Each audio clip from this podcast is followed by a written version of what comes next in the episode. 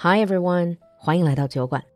酒馆的进阶口语课第二十二期进入最后召集阶段，四月十六号开班，还有最后几个席位，想要赶上这一期的，赶快联系小助手，微信号是 l u l u x j g。酒馆现在正在发力微信视频号，除了每天更新的短视频，还有每周二、周日两场不走寻常路的直播。关注微信视频号“露露的英文小酒馆”，来找我们聊聊吧。Now。on with the show. Hi, everyone, and welcome to your favorite segment, Global Village. 欢迎回来，小酒馆大世界. And today in our studio, we have our old friend Simon from New Zealand. Hi, Simon. Hey, kia ora, ni hao. Uh, kia ora, kia ora. So, I remember last time when we were doing a recording, you mentioned something about hunting. Apparently, you hunt now? yes, that is right, Lulu. Since returning to New Zealand 10 years ago, 11 years ago, I've mm. taken up hunting. Okay. So I thought that would be a very interesting, albeit quite foreign concept to a lot of our listeners. So I thought, let's explore that topic topic of hunting. Yes.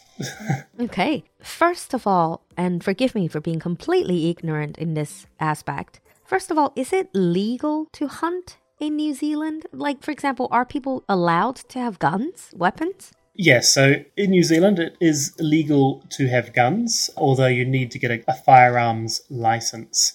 So, unlike the States, where it seems that everyone has 27 guns, in New Zealand you have to go through training. You've got to go through a quite quite a significant uh, police background check, mental health check, before you're able to get your firearms license. Without a firearms la- license, you can't buy a gun, you can't take ownership of a gun, you can't buy ammunition or anything related to guns. Okay. And I assume you also need to register.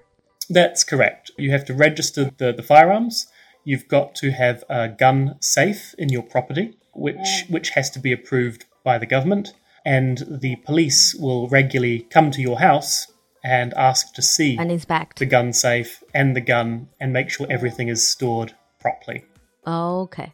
So it's technically illegal. For example, for me to say, Simon, you're my friend. Can you let me your gun? You cannot do that. That's correct. Although, if you said, Simon, let's go hunting together, as long as one of us has a firearms license, we can go hunting with someone does not have a firearms license. However, if you do something bad, if you start firing the gun up at the air at passing planes, mm. then it's the person who has the firearms license that you're with that will be in trouble. Ah, I see. So whoever owns the gun holds that responsibility. That's correct. But I'm assuming you also have restrictions on what kind of firearms you are allowed to own. Not you're not allowed handguns.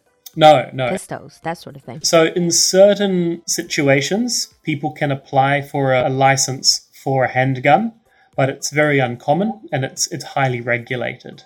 Also, semi-automatic and automatic rifles just are totally illegal. A few years ago, we had a shooting event in Christchurch. Yes.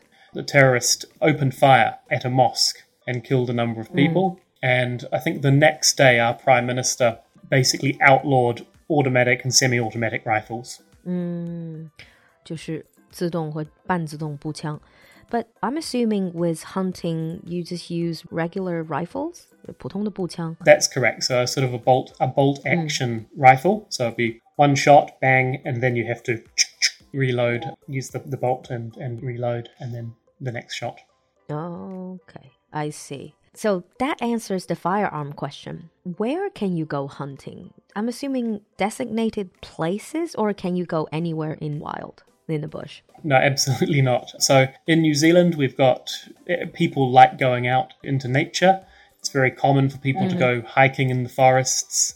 So no, you can't just go hunting anywhere, just in case you an accident occurs. Hunt other people's sheep. Correct. Yeah. So mm-hmm mostly people who are lucky to have access to a private block of land will, will often go hunting there. And that's what I usually do. I've got some friends which own large uh, properties, you know, large, large blocks of land, mm. fo- um, forested land. And so I would go hunting on their properties. However, a lot of people will go hunting on government land, but they will go to the Department of Conservation Oh, you have to apply. and you would apply for a permit. And they would tell you exactly where you can go, what the boundaries are, and the rules and requirements for that block of land. Oh, I see. Now, I'm curious because I'm assuming you don't hunt sheep because that's owned by people. I'm sorry, I'm, I sound really like a dum dum. But what animals do you hunt? Like deers? If I remember correctly, I went with one of your friends last time I was in New Zealand. He was talking about hunting deers. Yes, yep. So deer is probably the most common one. Deer is considered a pest in New Zealand. So deer was brought over to New Zealand, and since it arrived, you know, prior to humans bringing deer, there were no deer in the country. Oh, Yes, they decided they really liked the taste of New Zealand trees and uh, plants. and created a lot of devastation. They ate a lot of our native forests, killed a lot of trees, killed a lot of habitats where our native birds live. Deer are public enemy number one. Most people in New Zealand don't like deer, and so we are encouraged to hunt them. In fact, okay. the government will pay people to go out and hunt, to hunt deer? deer and possums. Mm. I see. 哦、oh,，possums 就是负鼠 I remember that's another big pest in New Zealand. 实际上，pest 就是害虫、害兽的这种感觉，就是 it causes a lot of trouble to the local habitats ecosystem. So possums are also pests, right? Uh, yes, exactly. So it's quite funny because in Australia, possums endangered and they're a protected species. So it's illegal to hurt a possum. But in New Zealand, the government pays us to go out and kill them. You should just ship all of your surplus possums to Australia. And we could sell them. yeah. but it's quite common. So one of my friends, he used to work in the film industry, you know, very stressful industry. And one day he just decided it was too much stress, too tiring. So he quit. And now all he does is every day he just goes hunting possums and he collects the fur. So he shoots the possum, he kills the possum, he collects the fur, and he sells the fur. And that's his job. He loves it. Okay. Well, so I'm also assuming that's his way to blow off some steam. Yep, yep. So he'll every day, most days, he'll go and spend a few hours in the bush walking around, finding, hunting possums. Wow. Seems like you've really got a lot of possums. Yeah. Now I'm, I'm quite curious about the danger of some of these animals that you're trying to hunt. Deers, possums, these are, they don't cause any danger. Do you have any, let's say, more ferocious animals that you hunt? Yeah, I once tried hunting boar, wild pig. Okay. Yep, but That's scary. yes. So, and I tried hunting with a knife rather than a uh, with a gun, and it was close. Uh, the boar, the pig, almost won that battle. Uh, so they have tusks, don't they? They have sharp tusks. Oh, sharp tusks. They're, they're very strong. They're very heavy, and um, when they get angry, whoa, they get angry. so I stay away from them now. Yeah, that sounds very dangerous. Actually, I think they can cause some serious damage with those tusks. Yeah, people do get killed. Also, hunting dogs often get hurt, get injured. It's too much like hard work for me. Uh, I see. Now, you earlier on you talked about hunting permit. Am I to understand? So, for example, if I move to New Zealand, like I become a resident, then I can apply for a hunting permit if I want to? Yeah, the hunting permit is the agreement or the piece of the document that allows you to go and hunt on some land. So before you have a hunting permit, you'll have to get a firearms license. Oh, And it's quite a long process. So it can take sort of six, 12 months for you to get a firearms license. wow. Yeah. But- But when did you start hunting? You said you pretty much started the moment you moved back to New Zealand 10, 11 years ago. Yeah, so I left Beijing and then mm-hmm. I moved back to New Zealand in the small town surrounded by forest and mountains.